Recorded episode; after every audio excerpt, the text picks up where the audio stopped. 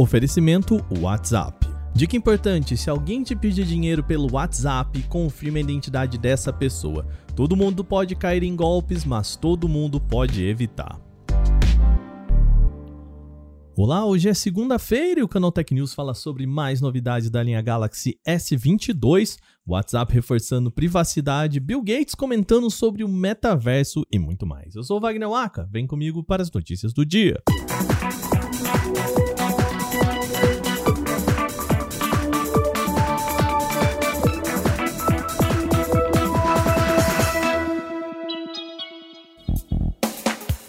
A Samsung deve apresentar a sua nova linha de smartphones no ano que vem, mas a empresa já começa a preparar o terreno para isso. A gigante já homologou aqui na Anatel a bateria da linha Galaxy S22, revelando também as capacidades dos aparelhos. Documentos emitidos pelo órgão confirmam que o Galaxy S22, a versão menor padrão, terá bateria de 3.950 mAh, enquanto a Galaxy S22 Plus é registrado com 4.370 mAh e o Galaxy S22 Ultra com 4.855 mAh. Tais valores são nominais, tá? o que significa que essa capacidade mínima da bateria. O valor típico, que identifica as médias de baterias dos dispositivos, devem ser maior ainda. Dessa forma, é possível esperar que o Galaxy S22 padrão seja vendido com 4.000 mAh, enquanto a versão Plus deve contar com 4.500 e a Ultra com 5.000 mAh. Além disso, a Samsung também já subiu em seu site oficial de suporte uma página que pode ser referente ao Galaxy S22 Ultra.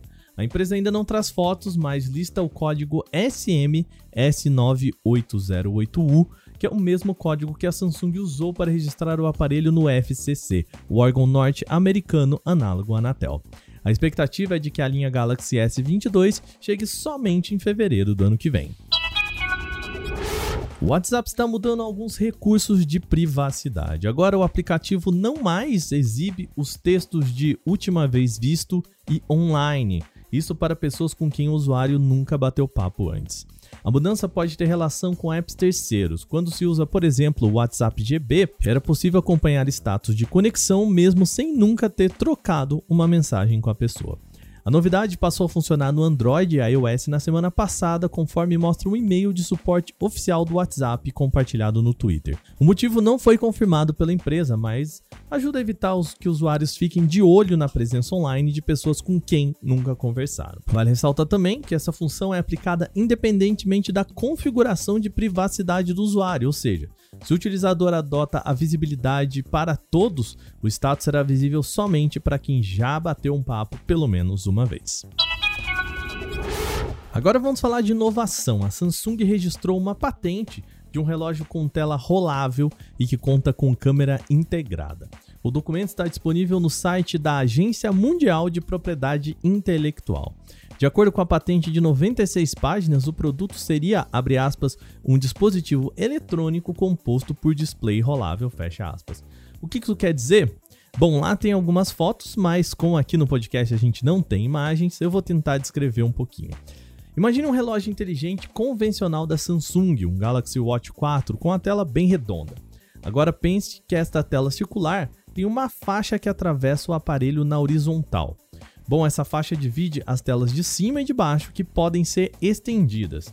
Assim como o movimento de pinça abrindo os dedos, o usuário pode esticar a tela, transformando o que era um formato circular em oval, aumentando a tela em até 40%. Nessa faixa central também estaria a câmera do acessório.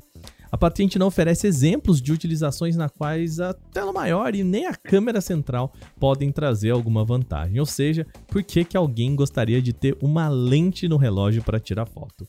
Bom, vale lembrar que a patente é só a documentação para uma ideia em teste e que pode nem vir a se transformar efetivamente em um produto. Recentemente a gente comentou por aqui sobre o Metaverso, o projeto lançado pelo Facebook quando modificou o nome da empresa mãe para Meta. A ideia ainda é bastante subjetiva, mas Bill Gates, fundador da Microsoft, acredita que esse universo está mais próximo do que nunca. Em seu blog chamado Gates Notes, ele defende que o trabalho por videoconferência deva ser transposto para o metaverso em três anos. Para ele, a tendência do metaverso é digitalizar os escritórios para quebrar bloqueios regionais, o que permitiria a montagem de equipes inteiras alocadas em partes diferentes do globo. E o que seria esse espaço virtual, né? Gates explica, aspas, a maioria das reuniões virtuais será movida da câmera 2D em grades de imagem, como acontece hoje, para o metaverso, um espaço 3D com avatares digitais, fecha aspas. Ele se refere aos ambientes virtuais 3D em realidade virtual, que, por definição, exigem atualmente óculos e controles específicos para isso nada acessíveis. Sempre otimista, a aposta de Bill Gates pode deixar muita gente animada, mas é pouco provável que se concretize exatamente em razão dessa barreira de entrada bastante complicada. O TikTok divulgou quais foram os artistas e músicas mais ouvidos em 2021 na plataforma. O destaque foi para o ouvidíssimo hit chamado Bipolar, do trio MC Davi, MC Pedrinho e MC Dom Juan. Talvez você não conheça a música de nome, mas ela tem aquele refrão bastante conhecido entre as músicas no TikTok, o refrão do Vai se tratar garota. A lista de artistas mais famosos da plataforma inclui Simone Menezes, Anitta, Luísa Sonza, Alok, MC Mirella e outros. Já mundialmente, a plataforma destaca o cantor escocês Nathan Evans como um dos principais artistas do ano, graças a interpretações a capela de The Scotsman e The Wailerman. Contudo, no fechamento do ano do TikTok era a faixa Love Now Entity, obra do artista nigeriano Sekai, e I Love You More Than My Life, do somaliano Ninko Rap, que estavam sob os holofotes. A lista está aberta no site oficial do TikTok.